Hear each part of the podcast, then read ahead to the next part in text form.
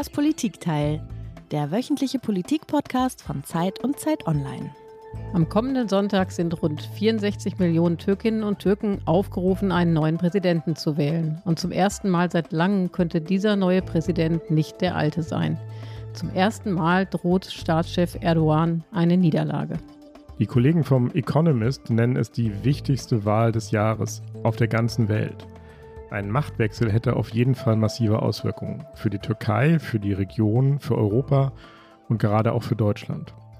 Und sollte Erdogan doch noch einmal gewinnen, so fürchten viele, könnte er seine autoritäre Herrschaft endgültig zur Diktatur ausbauen. Ohne große Übertreibung kann man also sagen, am Sonntag steht in der Türkei die Demokratie selbst zur Wahl. Hier ist wieder das Politikteil, der politische Podcast von Zeit und Zeit Online. Mein Name ist Heinrich Wefing, ich leite das Politikressort der gedruckten Zeit in Hamburg. Und mein Name ist Eliana Grabitz, ich bin Politikchefin von Zeit Online in Berlin. Ja, Heinrich, du hast es eben angerissen. Wir haben heute jede Menge Fragen. Warum hat Erdogan eigentlich so massiv an Zustimmung verloren? Wer ist sein Herausforderer und der mögliche Nachfolger? Und würde Erdogan eine Niederlage überhaupt akzeptieren? Und ich freue mich sehr, wir freuen uns sehr, Heinrich, dass wir mit unserem Türkei-Korrespondenten heute sprechen können. Fritz Zimmermann, herzlich willkommen in das Politikteil. Schön, dass du da bist. Du bist seit einigen Wochen vor Ort und hast dir wenige Tage vor dieser wichtigen Entscheidung mitten in der heißesten Phase des Wahlkampfes Zeit genommen für uns. Und das ist richtig toll. Hallo, vielen Dank für die Einladung. Ja, schön, dass du da bist, Fritz. Wie all unsere Gäste hast auch du ein Geräusch mitgebracht, das uns zum Thema der heutigen Stunde hinbringen soll.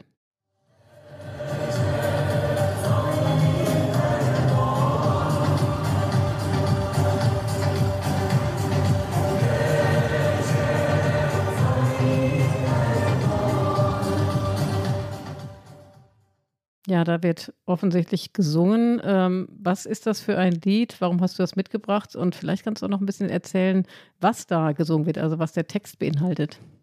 Ja, das ist äh, ein Wahlkampfsong von Recep Tayyip Erdogan. Den habe ich aufgenommen auf einer Wahlveranstaltung in Izmir, bei der ich war.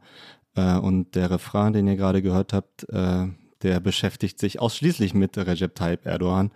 Das ist also ein Lied über über ihn, ähm, dass er ein Mann ist, der seine ganze Kraft aus dem Volke zieht. Ähm, das wird gespielt bei Wahlveranstaltungen. Also ich habe es an diesem Tag alleine bestimmt 15, 20 Mal gehört. Das läuft in Dauerschleife. Ähm, es läuft auch auf Autos, die hier durch die Straßen fahren in Istanbul und in anderen Städten laut per Megafon. Und es ist wirklich für mich eins der Geräusche jetzt der, der vergangenen Wochen. Es geht um nichts anderes als einen möglichen Machtwechsel in der Türkei. Am 14. Mai wählt die Türkei aber nicht nur einen neuen Präsidenten und ein neues Parlament. Viele sehen darin auch eine Entscheidung zwischen Autokratie und Demokratie. Viele sprechen da von einer Schicksalswahl. Auf der einen Seite Herausforderer Kilic Darulu von der sozialdemokratischen CHP. Mit seinem Sechsparteienbündnis will er die Türkei zurück in eine parlamentarische Demokratie überführen. Umfragen räumen ihm Chancen ein. Auf der anderen Seite aber der Amtsinhaber Erdogan, der seit der Einführung des Präsidialsystems vor etwa fünf Jahren weitestgehend am Parlament vorbeiregieren kann. Fritz, wie ist die Stimmung im Land? Du bist, Eliana hat es gerade gesagt, viel unterwegs. Liegt so etwas wie Wechselstimmung in der Luft? Kann man das spüren? Es ist schwer zu sagen, weil es ganz darauf ankommt, in welchen Teil des Landes man fährt. Ähm, es gibt äh, Gegenden äh, im Osten der Türkei am Schwarzen Meer, die sind klassische Erdogan-Hochburgen ähm, und da ist jetzt keine Wechselstimmung zu spüren. Ja, da, da unterstützen die Leute ihren Präsidenten und stehen, stehen hinter ihm. In anderen Teilen, Istanbul, an der Mittelmeerküste, ähm, also in den klassischen Oppositionshochburgen, äh, ist tatsächlich sowas äh, zu spüren wie Wechselstimmung. Ich würde sogar sagen, noch ein bisschen mehr. Es ist eine eine Euphorie da, weil halt jetzt in diesem Jahr tatsächlich was geschehen kann, was lange aussichtslos schien, nämlich ähm, Erdogan abzuwählen und gleichzeitig auch immer noch so eine schwer zu beschreibendes eine Sorge, die sich direkt mit äußert. Also klappt das? Ähm, also man hat das Gefühl, dass die Menschen sich das kaum vorstellen können, dass das, dass das wirklich jetzt so weit kommen könnte. Also es ist wie bei vielen im Land so eine, so eine starke Trennung. Also in manchen Teilen spürt man so eine Stimmung total. In anderen Teilen sind die Leute fest davon überzeugt, dass, dass Erdogan weiterhin regieren wird. Du hast jetzt viel über die Stimmung erzählt, die du wahrnimmst, ähm, die man wahrscheinlich auch aus den Medien wahrnehmen kann. Wie sehen denn die Meinungsumfragen aus äh, ein paar Tage vor der entscheidenden Wahl? Wir wissen ja, wir können uns nicht immer darauf verlassen, aber nichtsdestotrotz. Ja, sie sind, sie sind wild, möchte ich mal sagen. Also es gibt, äh, es gibt Meinungsumfragen, die Erdogan weit vorne äh, sehen. Es gibt Meinungsumfragen, die den Herausforderer Kilic Darolo ähm, weit vorne sehen. Ich, äh, wenn man die mal, mal einen Strich drunter macht, dann ist es schon so, dass die meisten äh, Kilic Darolo vorne sehen. Und das ist ja auch tatsächlich das Neue, dass so kurz vor der Wahl eine realistische Chance ist, dass äh, der, der Oppositionskandidat gewinnt. Gleichzeitig ist das System ja so, dass es einen ersten Wahlgang gibt. Wenn da keiner die absolute Mehrheit hat, äh, dann gibt es noch einen zweiten Wahlgang in zwei Wochen. Äh, und auch das hat natürlich noch alle möglichen Unwägbarkeiten äh, drin, die jetzt in den Umfragen auch noch gar nicht abgebildet werden können. Mhm. Über den Herausforderer sprechen wir gleich. Jetzt lassen wir uns mal einen Moment anschauen, wer ist denn äh, Erdogan eigentlich genau? Und das wird uns jetzt einmal unsere Kollegin Carlotta Wald in aller Kürze erzählen. Sehr gerne, Heinrich. Recep Tayyip Erdogan wird 1954 in Istanbul in einfache, arme Verhältnisse hineingeboren. Er wächst streng gläubig auf. Die Religion wird ihn und auch seine konservative Politik sein Leben lang prägen. 1994 tritt Erdogan sein erstes hohes politisches Amt an. Er wird Oberbürgermeister der Stadt Istanbul und verschafft sich dort Respekt. Unter seiner Regierung bekommt die Stadt mehr Krankenhäuser, die Infrastruktur verbessert sich, die Stadt erlebt einen nie dagewesenen Aufschwung. 2001 wird er schließlich zum Vorsitzenden der AKP, der Partei für Gerechtigkeit und Entwicklung, die sich in diesem Jahr neu gründet.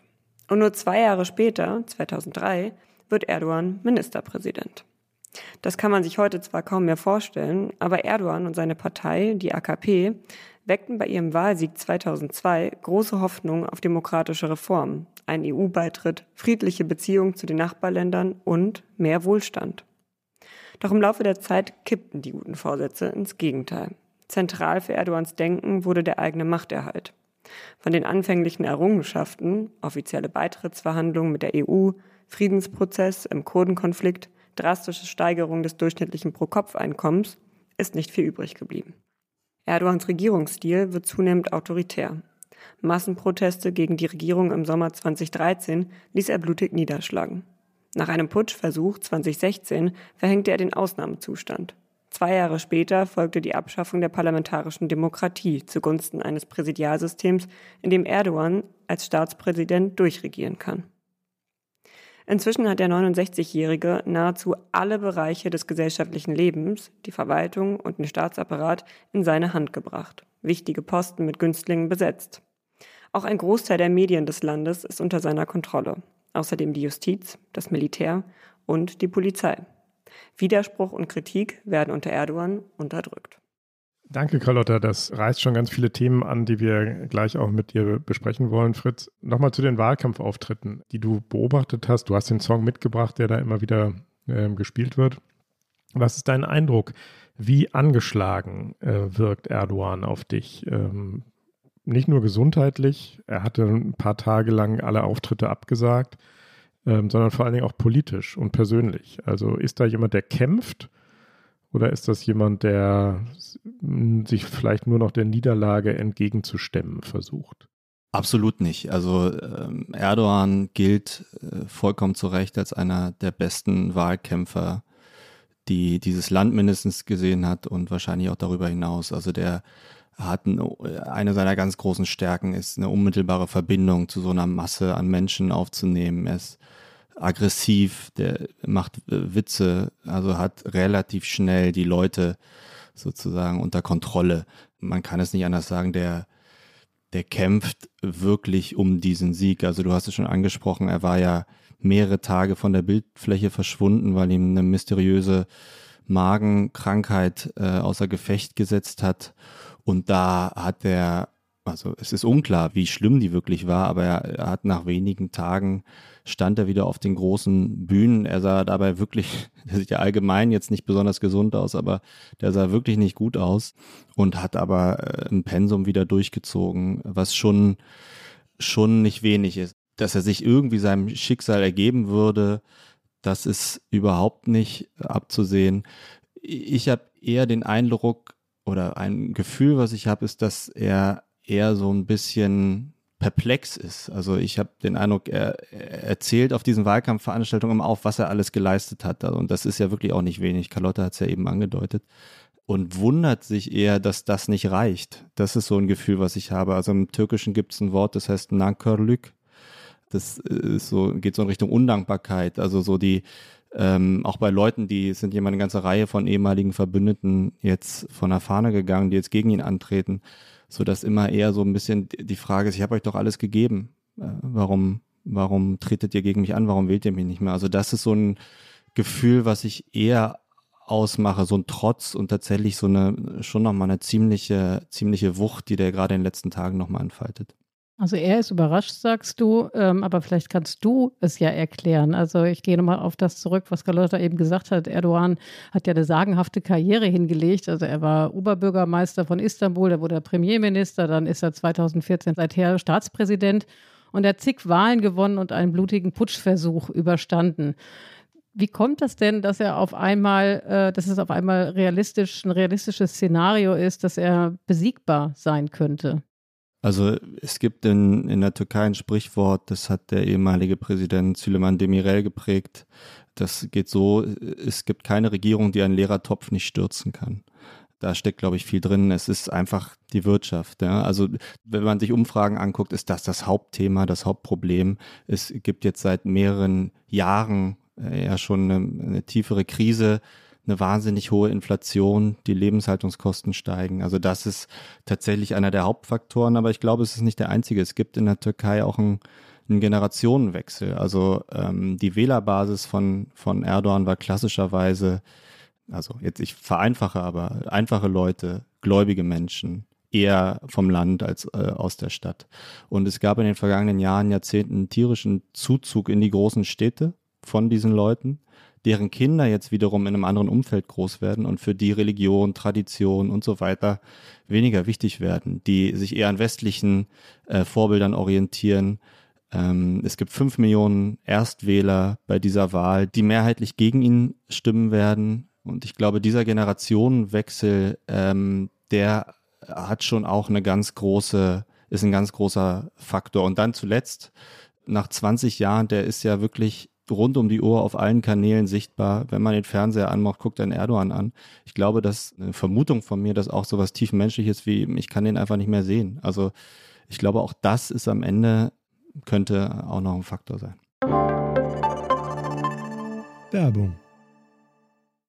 Die fünf reichsten Männer haben ihr Vermögen seit 2020 verdoppelt. Zugleich sind fünf Milliarden Menschen ärmer geworden.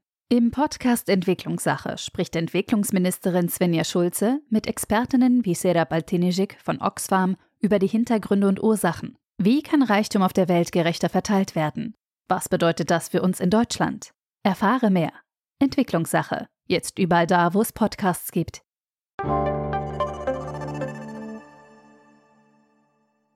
Fritz, du hast jetzt äh, schon ganz unterschiedliche Faktoren angerissen. Ähm, du hast gesagt, dass die Wirtschaft eigentlich das alles entscheidende Thema war. Wollen wir damit also mal anfangen? Und natürlich hat das auch die Opposition als großes Thema gesetzt. Ha o kalırsa bu elimdeki kuru soğan olacak 100 lira. Şu an bile bunca ağzın kilosu 30 lira. Soğan bu yahu soğan, soğan, soğan. Utanmıyorlar. Yiğidi muhtaç ettiler kuru soğana. Bu arada ne söyleyeyim? Her türlü terörün Allah bin belasını versin. Dinimizin arkasına saklanıp da her türlü alavereye dalavereye bulaşanların da Allah bin belasını versin. Ben yoluma dürüst ve samimi, ister dindar, ister inançsız, ister Türk, ister Kürt, ister Sünni, ister Alevi olsun, insan gibi insanlarla yoluma devam edeceğim. Benim tek kriterim budur. Ja, Fritz, äh, wir haben den Oppositionsführer Kemal Kilicdaroglu gehört. Ich weiß, dass es um die Inflation geht und um das Bild einer Zwiebel, aber du sprichst Türkisch. Vielleicht kannst du uns das einmal ähm, sinngemäß übersetzen. Ja, das war der O-Ton aus einem äh, Twitter-Video, was äh, Kilicdaroglu veröffentlicht hat, äh, was er relativ regelmäßig macht, ähm, dass er solche Videos aus seiner eigenen Wohnung äh, veröffentlicht. Das war jetzt in seiner Küche die ausgesprochen mittelmäßig äh, aussieht und das ist, glaube ich, kein Zufall, dass er daraus sendet, weil es eben der krasse Gegensatz ist zu Erdogan, der in seinem riesigen Palast äh, sitzt. Mm, und in dem Video spricht er eben über äh, die Inflation und kündigt an, dass wenn er gewählt werde, äh, die Demokratie komme, Investitionen fließen würden, die Wechselkurse fallen. Wie genau das alles passiert, das erklärt er nicht. Und dann hebt er eben diese Zwiebel ins Bild äh, und sagt, wenn er bleibt, und meint Erdogan, dann wird diese Zwiebel in seiner Hand bald 100 Lira kosten. Das sind Stand heute rund 5 Euro. Eine Zwiebel, 5 Euro. Und wie viel kostet sie heute? Heute kostet ein, ein, Kilo Zwiebeln, nicht eine, ein Kilo Zwiebeln zwischen 25 und 30 Lira, also okay. ein Euro. Was er ja meint, ist nicht, dass die, die Zwiebel 5 Euro kostet, mhm. sondern dass die Lira bald so wenig wert ist, dass sie, äh, dass sie 100 Lira kostet. Mhm. Also Ausdruck dessen, dass die Inflation unglaublich hoch ist, äh, was ja auch der Fall ist. Im vergangenen Jahr lag sie im Schnitt bei 72 Prozent und man muss sich das mal vor Augen führen, dass bei uns hier in Deutschland ja 10 Prozent Inflation schon die neuralgische Marke sind. Mich würde interessieren, du hast ja eben richtig gesagt, dass Wirtschaft ist das Thema, was die Bürger und Bürgerinnen, die Wähler und Wählerinnen am allermeisten beschäftigt. Wie macht sich die, diese Mordsinflation, sag ich mal, wie macht die sich im Alltag bemerkbar? Was bedeutet das für die Menschen und wo spürst du das vielleicht auch in Istanbul? Na, um mal bei mir anzufangen, ich habe vor 13 Jahren äh, mal länger in Istanbul gelebt äh, und damals hat man für einen Euro zwei Lira bekommen. Und heute kriegt man eben für einen Euro 21 Lira, hm. nur um mal sozusagen die Veränderung deutlich zu machen. Für mich, so blöd das klingt, ist es ansonsten eher von journalistischem Interesse, weil ich ähm, von der Zeit glücklicherweise in Euro bezahlt werde. Aber man merkt es natürlich trotzdem ähm, an den Preisen. Zum Beispiel, wenn man in die Lebensmittelläden geht, wenn man ähm, mit ähm, Menschen äh, redet, die ähm, einfachen Arbeiten nachgehen, wenn man hier nur um die Ecke bei uns zum Beispiel ist ein Taxibuffet, wo also Taxifahrer halten, äh, um sich ähm, was äh, zu essen zu kaufen. Und da gibt es so ein Menü, was mit einem Plakat ähm, draußen dran gehängt ist. Und da sieht man quasi beim Preis, dass da jetzt schon vier, fünf Mal drüber geklebt wurde. Ja, das kostet jetzt 60 Lira, also so, sowas wie drei Euro für Reis, Suppe und was zu trinken, glaube ich. Da sieht man, dass sie immer wieder erhöhen müssen. Ähm, ich ich kenne Geschichten von Leuten hier, die äh, mir erzählt haben, dass sie quasi jedes Mal, wenn sie Schafskäse kaufen, äh, wieder mehr äh, wieder mehr zahlen müssen und sich deswegen größere, größere Portionen anschaffen, um nicht bei jedem Einkauf jede Woche wieder mehr ähm, höheren Preis zahlen zu müssen. Also das sind so die, das sind so die kleinen Geschichten, an denen man das äh, total merkt. Und ist die Armut sichtbarer geworden? Also das eine ist ja, dass man sich vielleicht weniger leisten kann. Das andere ist die Frage, ähm, wie viele Menschen durch die Inflation eigentlich unter die Armutsgrenze katapultiert werden. Tatsächlich sieht man Armut natürlich regelmäßig auf der Straße. Die Mieten sind ja auch massiv äh, gestiegen, gerade in Istanbul. Da hat es auch nochmal andere Gründe, weil, weil viele Russen und Ukrainer zum Beispiel gerade hier, hierher kommen, äh, um aus ihren Ländern äh, zu kommen. Ähm, aber der Gewerkschaftsbund äh, hat äh, neulich veröffentlicht, dass die oder hat festgelegt äh, für sich, dass die Armutsgrenze einer vierköpfigen Familie in der Türkei für ihn bei 33.000 äh, Lira liegen. Also sowas äh, gut 1000 Euro. Im Jahr oder im Monat? Oder? Im Monat. Hm. Die Hungergrenze bei, bei 10.000 Lira, also bei 500 Euro für eine vierköpfige Familie und der Mindestlohn liegt bei 8.500 Lira also darunter. Mhm. Ja, und wenn man nun davon ausgeht, dass viele möglicherweise nur einen Ernährer haben in den Familien, gerade in ärmeren Familien, dann, dann sind diese gestiegenen Preise natürlich ein riesiges Problem. Du hast ja darauf hingewiesen, oder Carlotta hat es gemacht, dass seine Wähler, also Erdogans Wähler, vor allen Dingen traditionell die etwas einfacheren Leute waren, die in wirtschaftlich sowieso schon schwierigeren Verhältnissen leben müssen. Ähm, und die sind wie in jedem Land äh, sind die Armen oder die, die nicht so viel Geld haben, von Inflation immer ganz besonders krass betroffen.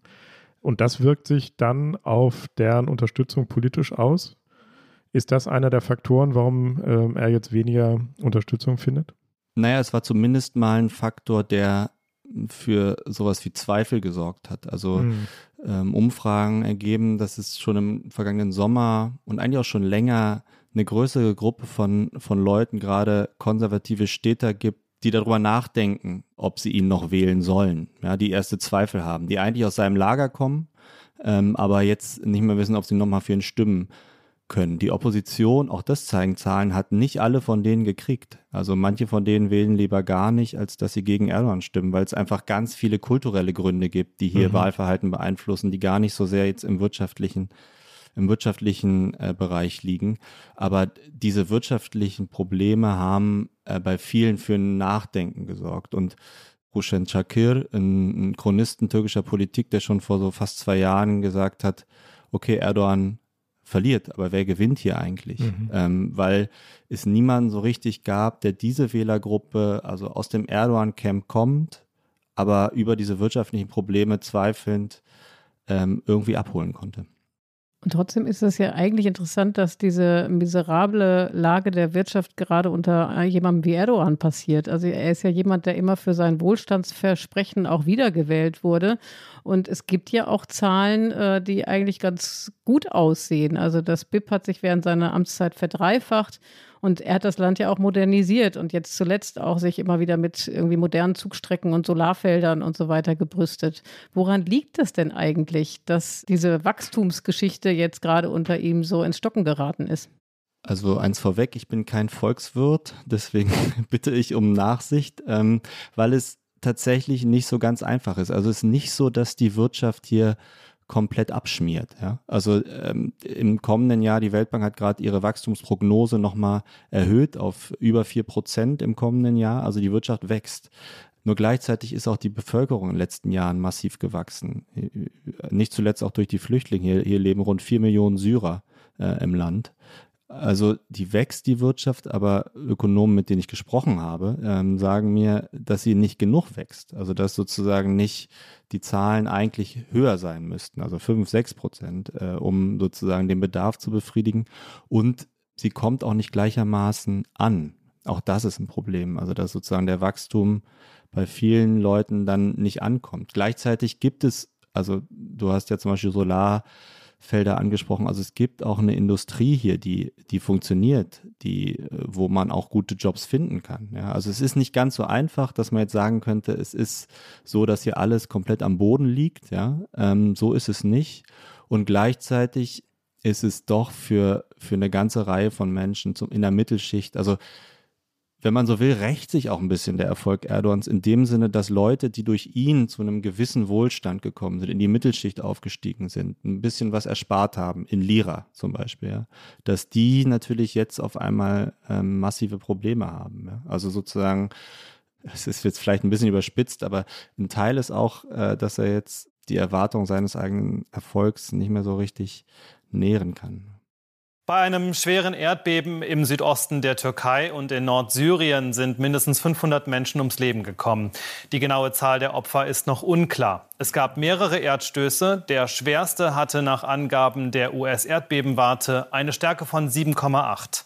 Das Epizentrum lag etwa 30 Kilometer von der Millionenstadt Gaziantep entfernt, nahe der syrischen Grenze. Gut drei Wochen nach dem Erdbeben in der türkisch-syrischen Grenzregion ist die Zahl der Todesopfer auf mehr als 50.000 gestiegen. Der Zugang für humanitäre Hilfe ist weiterhin schwierig. Viele Straßen sind zerstört. Viele Überlebende haben noch nicht einmal eine Unterkunft. Erst kommen Schock und Trauer. Dann kommt die Wut. Der Staat versagt. Die Hilfen erreichen die Gegenden nicht. Es ist alles schlecht organisiert. Von Normalität bis heute keine Spur. Am 6. Februar bebte im Südosten der Türkei die Erde. Wir haben es eben gehört, über 50.000 Menschen kamen allein in der Türkei ums Leben, nochmal 8.000 in Syrien, zwei Millionen verloren ihr Obdach. Fritz, für das Erdbeben kann natürlich Erdogan nichts, aber wir haben es gerade in dem Nachrichtenteppich schon gehört, trotzdem kam Wut auf und das Erdbeben und die Reaktionen darauf haben sich für ihn negativ ausgewirkt. Warum? Naja, das war tatsächlich Erdogans äh, Verteidigungsstrategie am Anfang zu sagen, ich kann dafür nichts, das ist eben Schicksal, ja. Und so einfach ist es aber nicht, ähm, weil die Türkei ja an verschiedenen äh, ähm, Erdbeben Linien entlang liegt und tatsächlich geplagt ist in, in, in der Geschichte von, von mhm. Erdbeben. 1999 gab es ein größeres, ähm, hier ganz in der Nähe von Istanbul mit 17.000 Toten.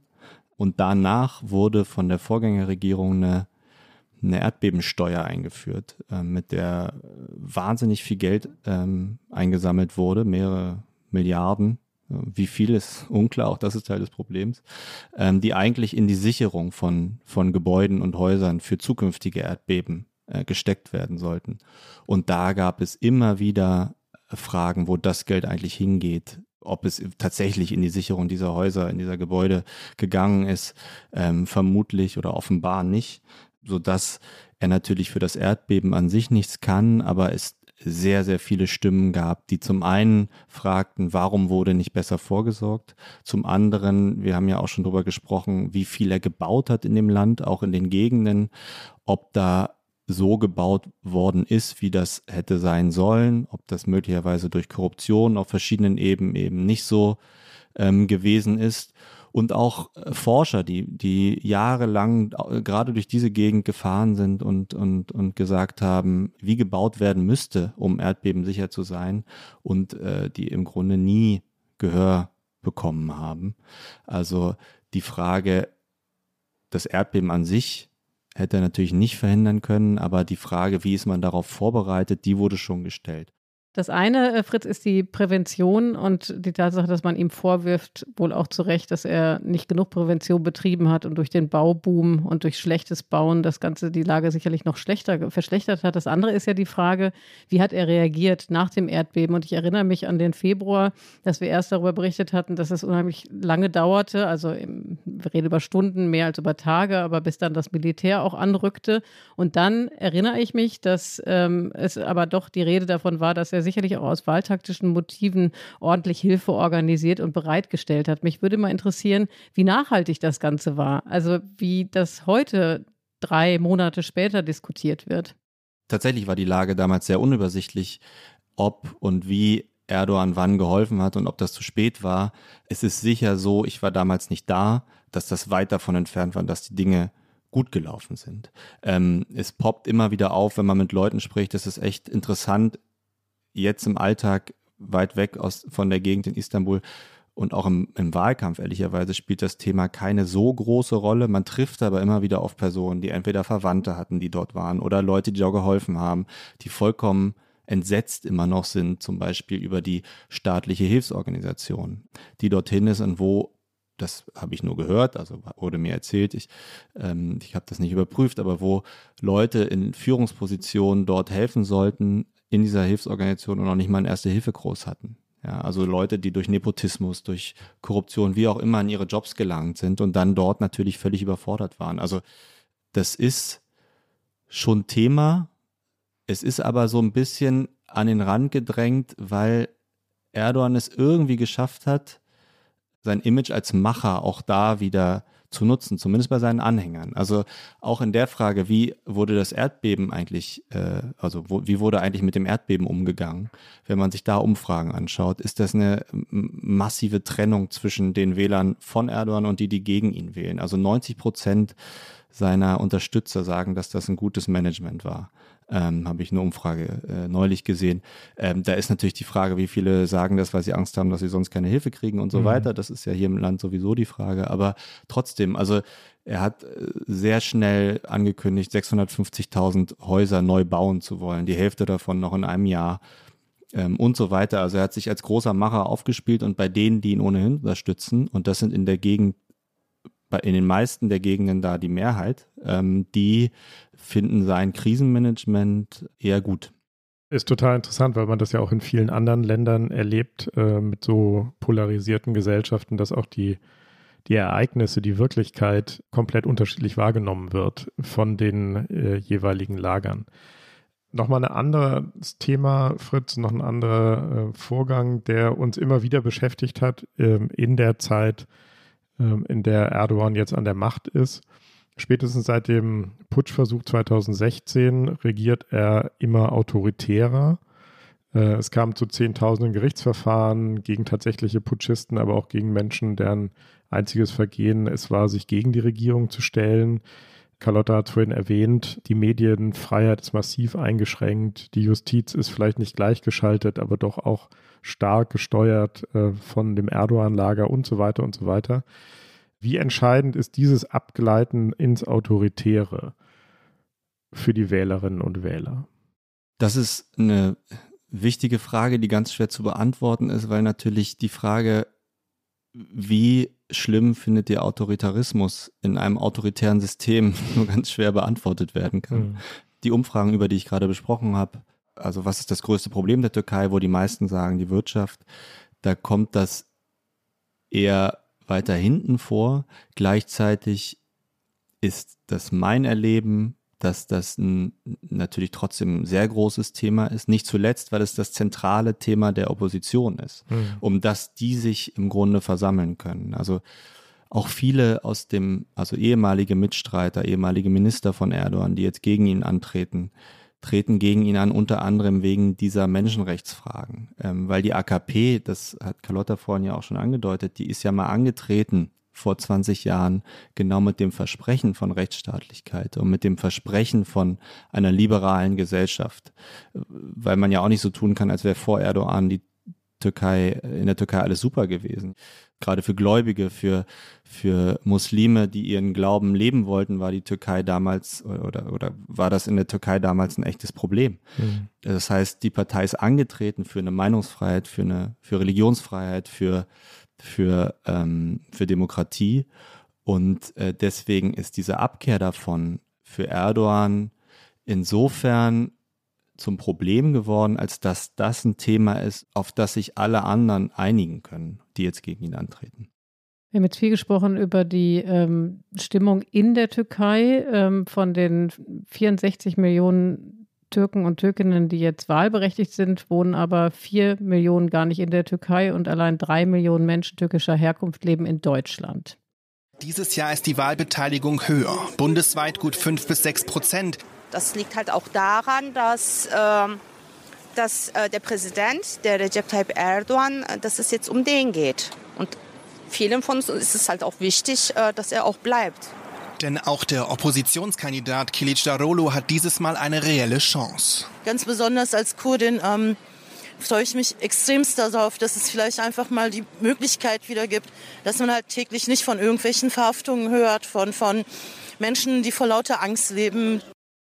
Fritz, die in Deutschland lebenden Menschen türkischer Herkunft galten bislang immer als besonders treue Anhänger Erdogans.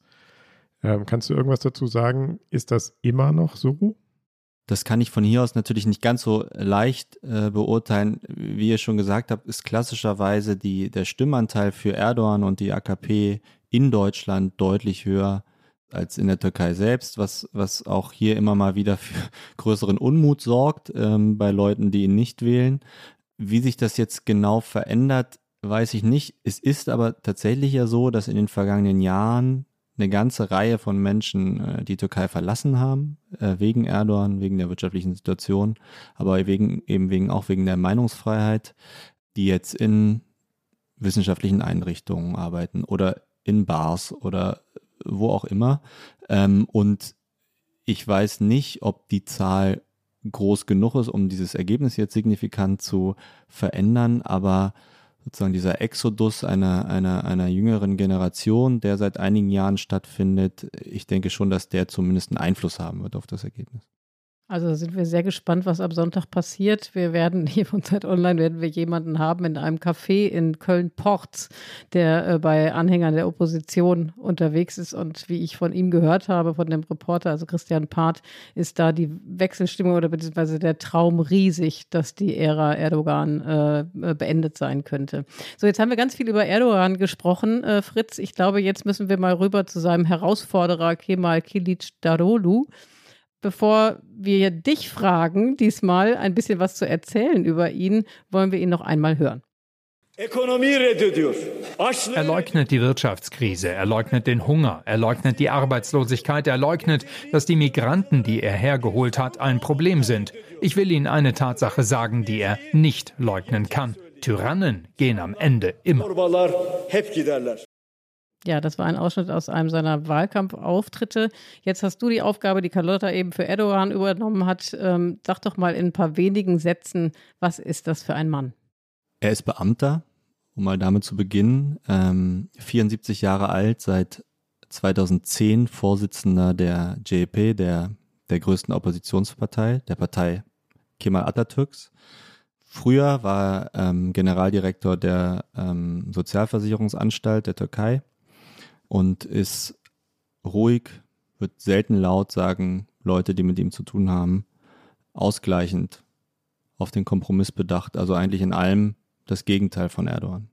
Und er ist Alevit, Fritz. Kannst du mal erklären, was das bedeutet?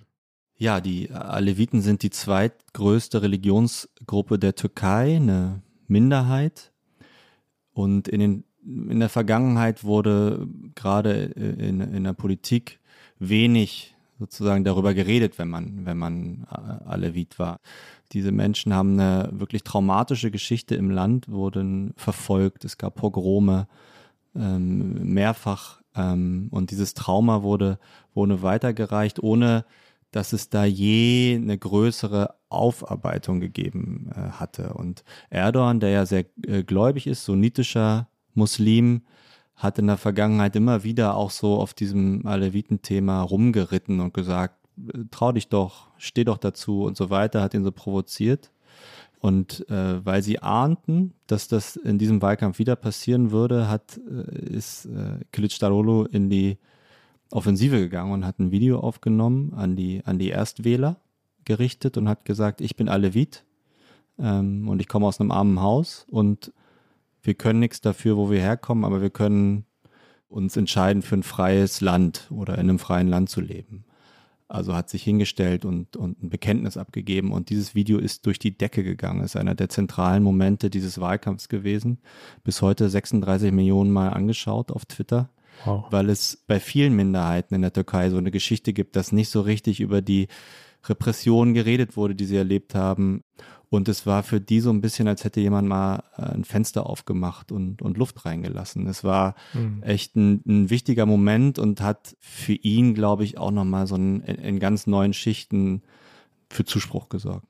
Habe ich das richtig verstanden? Eigentlich wäre das bis vor kurzem noch undenkbar gewesen, dass ein Alevit oder ein Angehöriger einer anderen Minderheit womöglich Staatspräsident werden könnte. Stimmt das? So ist es. Also es gab Leute, die die, die Wahl von Kılıçdaroğlu, wenn es denn wird, verglichen haben mit der Wahl von Barack Obama in den USA. Also es ist hm. tatsächlich wäre ein komplettes Novum und, äh, und, und würde für die Türkei wirklich einen Schritt bedeuten. Also er richtet sich unter anderem an die Minderheiten mit einem mit einer Art Freiheitsversprechen und abgesehen davon punktet er natürlich davon gehe ich mal aus, allem voran damit, dass er eben nicht Erdogan ist bei seinen Anhängern. Und nichtsdestotrotz, vielleicht kannst du zwei, drei Takte sagen zu der Frage, wofür er politisch steht. Also was sind seine Botschaften, was sind die zentralen Messages, mit denen er bei seinen Wählern und Wählerinnen punkten möchte und es auch womöglich tut.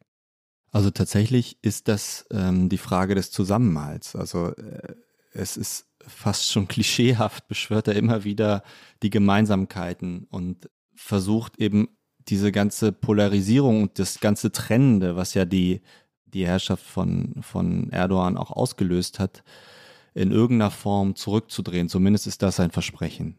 Es gibt weitere Versprechen. Zentral ist, dass er den Rechtsstaat zurückbringen will ins Land, also sozusagen Meinungsfreiheit, Demokratie, politische Gefangene freilassen und eine Annäherung an die Europäische Union, also Richtung Westen das Land wiederführen. Das sind so die zentralen Versprechen.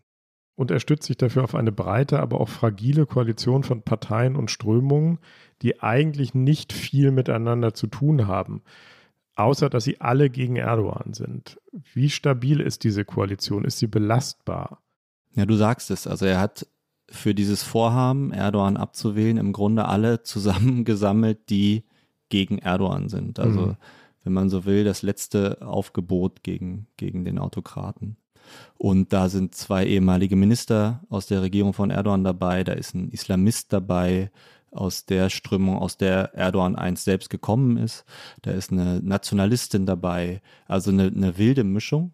die, wie du, wie du schon gesagt hast, tatsächlich nicht viel mehr gemeinsam haben, als, äh, als dass sie für Demokratie sind und Erdogan abwählen wollen. Und das ist sozusagen das eine Moment.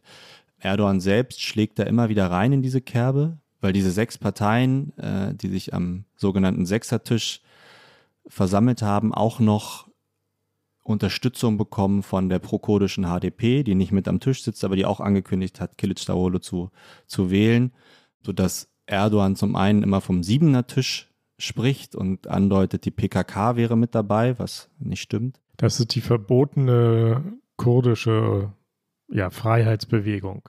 Die verbotene Arbeiterpartei, die, die auch in der ja. EU als Terrororganisation ähm, anerkannt ist. Genau. Ja.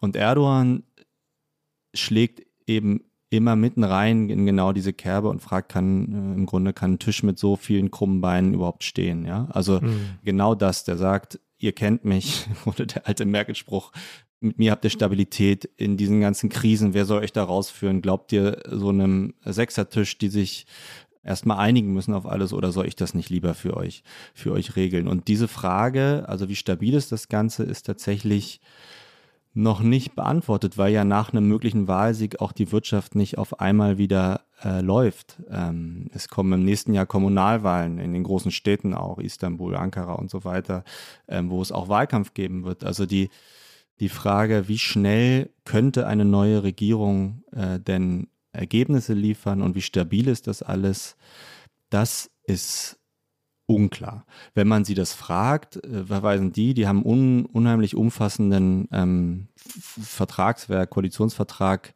beschlossen, wo sie sagen, sie haben jeden einzelnen Schritt äh, beschlossen, sie haben sich ganz klar auf die verschiedenen Vorgehensweisen geeinigt, ähm, damit da gar nicht sowas wie Streit entsteht. Also die glauben sehr fest daran, dass sie das äh, hinkriegen. Mal schauen.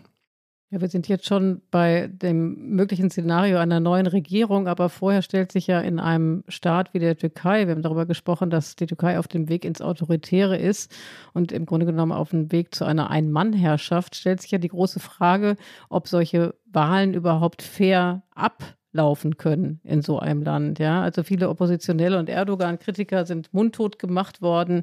Es gibt kaum mehr freie Medien. Die Türkei steht auf dem Pressefreiheitsindex äh, von Reporter ohne Grenzen auf Platz 165 von 180. All das nährt natürlich Zweifel daran, dass diese Wechselstimmung, die du ja beschrieben hast, und dass dieser Grund, äh, diese Grundunzufriedenheit mit vielen Dingen, die äh, in der Türkei so ablaufen, dass die tatsächlich sich eben auch in einem fairen Wahlergebnis niederschlagen können. Wie blickst du da drauf? Meine Erfahrung ist, dass je näher man an das Land herankommt, desto niedriger ist die Unsicherheit, zumindest freie Wahlen zu haben aus Deutschland gibt es ja die große Befürchtung, dass die Wahlen an sich schon gefälscht werden. Und wenn man hier mit NGOs spricht und auch mit der Opposition, sind die sich sehr, sehr sicher, dass die Wahlen an sich, also der Wahlprozess, sicher ist. Ähm, es gibt hier im Land einen ganz großen Glauben an Wahlen, an den Wahlprozess. An jeder einzelnen Urne werden äh, die Vertreter von fünf Parteien stehen und überwachen, dass auch jede einzelne Stimme richtig ausgezählt wird. Äh, danach gibt es einen Zettel, ähm, auf dem dieses Ergebnis dieser Urne beglaubigt wird und davon machen dann die Vertreter Fotos und schicken das in ihre jeweiligen Parteizentralen. Also die GEP, die Partei von Kilic Darolo, wird äh, rund 180.000 Wahlbeobachterinnen und Wahlbeobachter an diesen Urnen stehen haben. In jedem Wahllokal auch noch ein Anwalt, mehrere 10.000 Anwälte und Anwältinnen, sodass sie dann am Ende selber quasi alle Stimmen nochmal nachzählen, parallel zu der äh, Wahlbehörde und dann vergleichen, ob die Ergebnisse abstimmen. Und das machen nicht nur die, sondern auch noch NGOs, die anderen Parteien. Das heißt, dieser Wahlprozess an sich, der ist sicher. Zumindest sagen sie das. Mhm. Okay, das ist die eine Frage. Also es wird fair und frei abgestimmt, das Ergebnis wird gezählt. Und jetzt mal die Frage, die sich ja immer wieder stellt, sollte Erdogan verlieren, sollte er knapp verlieren womöglich, würde er diese, diese Niederlage anerkennen? Oder würde er den oder würde er den Trump machen und sagen, das ist hier, das ist Betrug, ähm, ich bin um, um den Wahlsieg betrogen worden. Das sind Spekulationen, das ist schon klar, aber es gibt Hinweise darauf oder jedenfalls Andeutungen, ich sage gleich mal zwei, äh, dass in die Richtung vielleicht schon mal gedacht wird. Er selber hat wohl, Erdogan selber hat in einer Rede zum 1. Mai gesagt, Zitat, meine Leute werden dieses Land nicht in die Hände eines Präsidenten geben, der von der PKK unterstützt wird.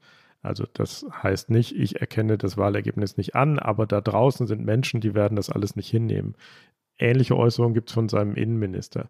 Also, ähm, wie, für wie wahrscheinlich hältst du es, dass das Wahlergebnis möglicherweise dann von Erdogan nicht anerkannt werden wird?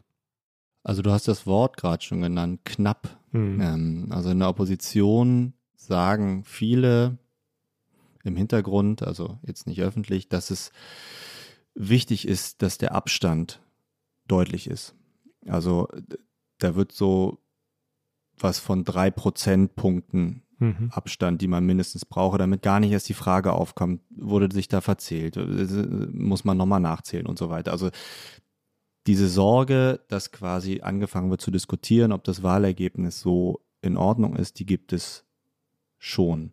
Ähm, es gibt natürlich auch die Sorge, was passiert eigentlich, wenn er es nicht anerkennt. Auch die Sorge gibt es. Die Sorge gibt es, Fritz, aber du hast ja auch mit Beratern und Mitarbeitern von Erdogan gesprochen. Wenn du die fragst, erkennt, werdet ihr das Wahlergebnis anerkennen, was sagen die dann? Ich habe mit dem Sprecher und außenpolitischen Berater von Erdogan gesprochen und der sagte, wir respektieren das Ergebnis der Wahl, wie auch immer es ausfallen wird. Das war eine Aussage, die hier auch in den türkischen Medien tatsächlich rezipiert wurde und, äh, und, und aufgenommen, weil es eben, wie du schon angedeutet hast, auch äh, Aussagen des Innenministers gab, ähm, der von einem äh, Coup des Westens sprach. Also genau. ich glaube, noch nicht alle Beteiligten sind da, sind da auf einer Linie. Und wenn man in die Vergangenheit schaut, dann sind die Zweifel ja auch durchaus berechtigt. Also wir erinnern uns an 2019, an die Wahlen in Istanbul, wie Ekrem İmamoğlu äh, im erst, in der ersten Wahl gewann, woraufhin dann die Wahlen wiederholt wurden und er mit einem noch größeren Vorsprung gewann. Also, ähm, aber da wurden Wahlen wiederholt, offenkundig, weil das Ergebnis nicht richtig war. Auch in den kurdischen Teilen des Landes wurden nach diesen Wahlen 80 Bürgermeister ähm, mit einer einfachen Entscheidung des Innenministeriums äh, abgesetzt und durch, durch Bürokraten äh, ersetzt. Also, dass diese Regierung manchmal Probleme hat, um es mal vorsichtig zu formulieren, Wahlergebnisse anzuerkennen, das hat es in der Vergangenheit schon gegeben. Ähm, insofern sind die Sorgen da, die sind, glaube ich, auch berechtigt. Und gleichzeitig spüre ich bei der Opposition trotzdem einen, also wenn man so von außen drauf guckt, irgendwie interessanten Glauben daran, dass das alles trotzdem hinhaut. Also dieser feste Glaube daran, dass diese Wahlen sarkosant sind und dass mit diesen Wahlen dieser Mann abgewählt werden kann, den finde ich schon beeindruckend und der schlägt einem hier überall entgegen. Gesetzt den Fall, es würde so kommen, wie sich die Opposition das erhofft und erträumt. Ähm, bleiben wir bei diesem Szenario. Was würde mit äh, jemandem wie Erdogan passieren? Also es ist ja so, dass jemand wie er, der äh, viel Machtmissbrauch und Korruption betrieben hat, auch damit rechnen können müsste, dass er äh, vor Gericht angeklagt wird. Ist das ein plausibles Szenario? Da sind wir dann ja jetzt schon zwei Schritte voraus. Ich persönlich, es ist, wir sind ja, be bewegen uns ja im Ungefähren, aber ich persönlich kann mir das ehrlicherweise nicht vorstellen. Ähm, zum einen ist die komplette Justiz ja jetzt äh, durchzogen mit äh, Richterinnen und Richtern, die nicht er persönlich, aber sein System eingesetzt hat. Und ob die so schnell umdrehen, sei, sei mal dahingestellt. Die zweite Sache, die mich daran zweifeln lässt, ist zum einen Kilic selbst, mit dieser Nachricht der, des Ausgleichs und der Versöhnung. Ich weiß nicht, ob das passt. Er hatte auch schon mal so angedeutet, dass er keine Hexenjagd betreiben wird. Also ich weiß nicht, ob das, ob das passt zu ihm, ihn dann quasi so richtig zu verfolgen zu lassen. Gleichzeitig plädiert er für einen Rechtsstaat und dann ist ein Rechtsstaat eben Rechtsstaat. Also, und es gibt eine ganze Menge von Leuten in der Türkei, die wirklich, wirklich verbittert sind in Bezug auf Erdogan, weil er ihnen weil er sie ins Gefängnis geworfen hat, weil er ihre Verwandten ins Gefängnis geworfen hat, weil er ihnen die Zukunft geraubt hat. Also ich will nicht ausschließen, dass das passiert. Ich kann es mir nicht vorstellen, auch weil es eine, es, Tradition wäre zu groß, aber es gibt mindestens mal einen Fall, der hier immer wieder genannt wird äh, in den vergangenen Wochen.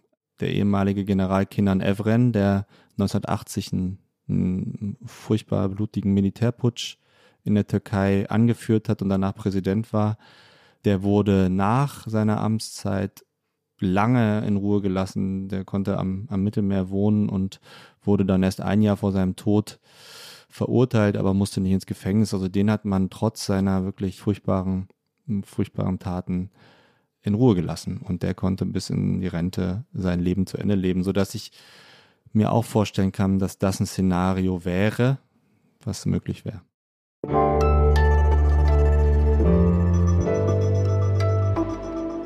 Flop 5. Also Erdogan bezieht Rente, sitzt am Mittelmeer und guckt aufs Wasser. Ähm, das ist ja vielleicht auch nicht ganz schlecht, aber du hast es gesagt, wir sind ganz, ganz viele Schritte schon voraus. In einem der anderen Podcasts von einer Weile hat ähm, der Kollege Paul Mittelhoff von Prognose Demut gesprochen. Daran wollen wir uns jetzt auch wieder erinnern. Wir wollen demütig sein mit Prognosen. Und das führt quasi unmittelbar kommt mir jedenfalls jetzt so vor, führt quasi unmittelbar zu unserer beliebten Rubrik, den Flop 5. Da sind wir nämlich ganz im Hier und Jetzt, was du nicht mehr hören kannst, was dich nervt, was dir auf den Wecker geht. Fritz, hast du von, für uns einen Flop mitgebracht oder vielleicht sogar mehrere? Ich war fleißig und habe mehrere mitgebracht. Zum einen würde ich gerne den Beschluss des äh, Vorstands der Grünen hier als Flop nennen, die in den vergangenen Tagen aufgerufen haben, dazu ähm, Erdogan abzuwählen. Zum einen ganz grundsätzlich ja die Frage ist, ob man sich in Wahlen in anderen Ländern einmischen sollte als Regierungspartei und wie man in, möglicherweise danach noch miteinander reden will, wenn er nicht abgewählt wird. Zum anderen aber glaube ich, dass das nicht eine einzige Stimme gegen Erdogan bringt, im Zweifel ihm sogar hilft, weil das das klassische Erklärungsmuster von Erdogan ist, der Westen will mich nicht mehr. Und wie man um Himmels Willen auf die Idee kommen kann in der Grünen Partei, dass das in irgendeiner Form äh, ihrem eigenen Ziel, was sie da ja ausgeführt haben, hilft, das ist mir schleierhaft. Also die Wahlempfehlung der Grünen ist ein Flop. Überzeugt, würde ich sagen. Was ist dein zweiter Flop? Seit ich hier angekommen bin, erzählt man mir, dass zwei Wochen, drei Wochen in der Türkei eine lange Zeit sind und deutet damit an, dass noch unheimlich viel passieren kann bei den Umfragen an sonstigen äh, Geschehnissen. Und es ist unheimlich viel los, aber die Umfragen sind eigentlich relativ stabil in ihrer Unterschiedlichkeit. Und ich frage mich immer, wann passiert denn jetzt was? Also diese, diese Ankündigung, es kann so viel passieren in kurzer Zeit, die ähm, hat mich noch nicht überzeugt. Okay, das ist der Moment zu sagen, wir nehmen diesen Podcast am Mittwochnachmittag auf. Richtig. Es sind noch ein paar Tage Zeit, in denen einiges passieren kann. Okay, aber bisher ist noch nichts passiert. Ein Flop. Was ist der dritte? Da haben wir schon drüber geredet. Ähm, die weit verbreitete Haltung, die Wahlen sind sowieso gefälscht. Ich finde, das ist eine Haltung, die man in Deutschland immer wieder trifft und die ist einfach aus meiner Sicht nicht zu halten. Zumindest bis jetzt nicht. Wir werden es am Sonntag sehen. Aber ähm, das hat, finde ich, immer so einen unguten Sound mhm. und ähm, ja, das finde ich, ist widerlegt, zumindest bisher. Finde ich auch widerlegt. Du hast es wirklich gut aufgeklärt hier vorher. Und dein vierter Flop. Das ist was, was man immer wieder hört bei Wählern von Erdogan. Ähm, ich nur mal als Beispiel, aber er hat auch den Flugzeugträger gebaut. Das jetzt nur als Beispiel. Wahlweise das Atomkraftwerk oder die Drohnen gebracht oder den Flughafen. Und äh, das skurrilste Moment war, als mir ein Taxifahrer erklärte, dass Erdogan doch die Metro gebaut habe und ich mich fragte, du bist doch Taxifahrer, wieso findest du die Metro gut? ähm, also das ist so ein Argument, was oft kommt und es wird, es ist eins zu eins die Argumentation aus den, aus den Erdogan-Medien, die äh, man hier wirklich oft hört. Und das ist der Moment, wo man den klassischen Brechtspruch zitieren kann. War er es ganz alleine oder hatte er Hilfe dabei, die Metro zu bauen? Okay. Und dann, ich habe nicht mehr mitgezählt, wo sind wir? Ich glaube Nummer fünf. So ist es. Bin eine Kassenwertin. Ja, so. Nummer fünf ist, äh, das ist jetzt kein Zitat, aber diese Haltung der EU. Die Türkei muss ihre Hausaufgaben machen. Dann können wir mal wieder reden wenn man hier mit Außenpolitikern aus der Opposition spricht, die ja möglicherweise dann bald äh, an der Macht sind, dann sagen die, wir werden dafür sorgen, dass die EU Kopfschmerzen kriegt, ähm, weil wir relativ schnell die ganzen Probleme, auf denen sich die EU ja auch ein bisschen ausruht, wenn sie immer sagt, Erdogan ist nicht bereit und so weiter, auflösen werden. Und dann wollen wir aber auch reinkommen. Also diese Haltung der EU, ihr müsst erstmal eure Probleme lösen und dann sehen wir mal weiter, die wird, glaube ich, falls es zu einem Regierungswechsel kommt, relativ schnell in sich zusammenfallen. Und dann gucken wir mal, wie gut vorbereitet die EU eigentlich ist, um den ja formal noch bestehenden Aufnahmeprozess der Türkei weiterzuführen. Ja, ich glaube, das ist ein super wichtiger Punkt. Darüber haben wir jetzt gar nicht gesprochen. Machen wir dann vielleicht ähm, nach dem Machtwechsel, wenn er denn eintreten sollte, was ist eigentlich die europäische, was ist die deutsche Haltung zur Türkei und zu einer künftigen Regierung, egal wer sie anführt, Erdogan oder äh, seine Herausforderer. Fritz, wir haben immer nach den Flop 5 noch einen weiteren Punkt, den wir alle unsere Gäste fragen. Gibt es irgendwas, was dir Hoffnung macht? Dieser Podcast war jetzt gar nicht so deprimierend. Es war ganz schön viel Hoffnung, so schon mit dabei. Aber vielleicht gibt es noch etwas, wo du sagst, das ist das, was mir wirklich Hoffnung macht für die Türkei. Also ich versuche vorsichtig zu formulieren, um, um neutral zu bleiben, aber ich war am Samstag auf einer Wahlveranstaltung von Kilicdaroglu hier in einem Außenbezirk äh, von Istanbul und war bei den Zuschauern zehntausende Leute, die sich das angeguckt haben. Und diese Mischung aus verschleierten Frauen mit Fahnen der islamistischen Partei und Hipstern aus Istanbul und Familien mit Kindern und äh, Rentnern und äh, Gewerkschaftern und Fußballfans und so weiter. Also diese, dieses Bild dieser bunten Türkei, wie dieses Land ja auch wirklich ist in großen Teilen. Als ich das nochmal so erlebte, da dachte ich schon, dass das macht mir Hoffnung. Es gibt diese ganzen Leute und die gehen auch nicht weg, egal wie diese Wahl ausgeht. Die bleiben und ja, es kommt eine neue Generation und dann schauen wir mal.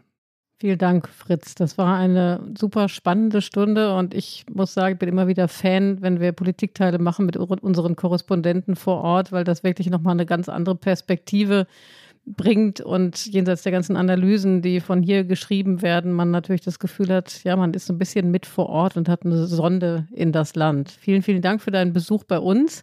Vielen, vielen Dank, liebe Hörerinnen und Hörer, dass Sie uns zugehört haben bis zum Schluss, wer jetzt noch dran ist. Äh, wenn Sie Anmerkungen, Kritik haben oder wenn Sie uns ein Thema mit auf den Weg geben wollen oder sonstig in irgendeiner Art und Weise mit uns in Kontakt treten wollen, dann können Sie sich äh, schreiben. Sie können schreiben an unsere E-Mail-Adresse daspolitikteil.zeit.de. Und in der nächsten Woche, das kündige ich jetzt mal selbst an, sind Tina Hildebrand und ich hier hinter den Mikrofonen. Genau. Und danken wollen wir nicht nur Fritz, Fritz auf jeden Fall großen Dank. Das hat viel Spaß gemacht. Ich habe wahnsinnig viel gelernt. Aber danken müssen wir, wollen wir auch Carlotta Wald, die wie immer uns unterstützt hat bei der Recherche der Töne und die diesmal auch selbst zu hören war. Nicht zum ersten Mal, aber immer wieder schön. Und wir danken Felix von den Pool Artists, der uns hier unfallfrei durch die Aufnahme gebracht hat. Und es gibt noch was. Diese Woche sagen wir nämlich nicht nur schreiben Sie uns, Iliana, sondern wir sagen auch, stimmen Sie für uns ab. Wo kann man für uns abstimmen? Genau, wir ähm, haben uns beim Deutschen Podcastpreis beworben mit einem kleinen Clip, der das Spektrum aufzeigt zu dem, was wir gemacht haben im vergangenen Jahr. Und wenn Sie, liebe Hörerinnen und Hörer, Fans von unserem Podcast sind, dann freuen wir uns, wenn Sie auf der Seite www.deutscher podcastpreis.de für uns abstimmen. Und ähm, wer den Weg da nicht findet zu dieser Abstimmung, der möge bitte in die Folgenbeschreibung gucken. Da werden wir den auch nochmal hinterlassen. Wir würden uns freuen über Ihre Stimme. Genau. Und das war's. Dankeschön. Bis zum nächsten Mal. Ciao. Tschüss.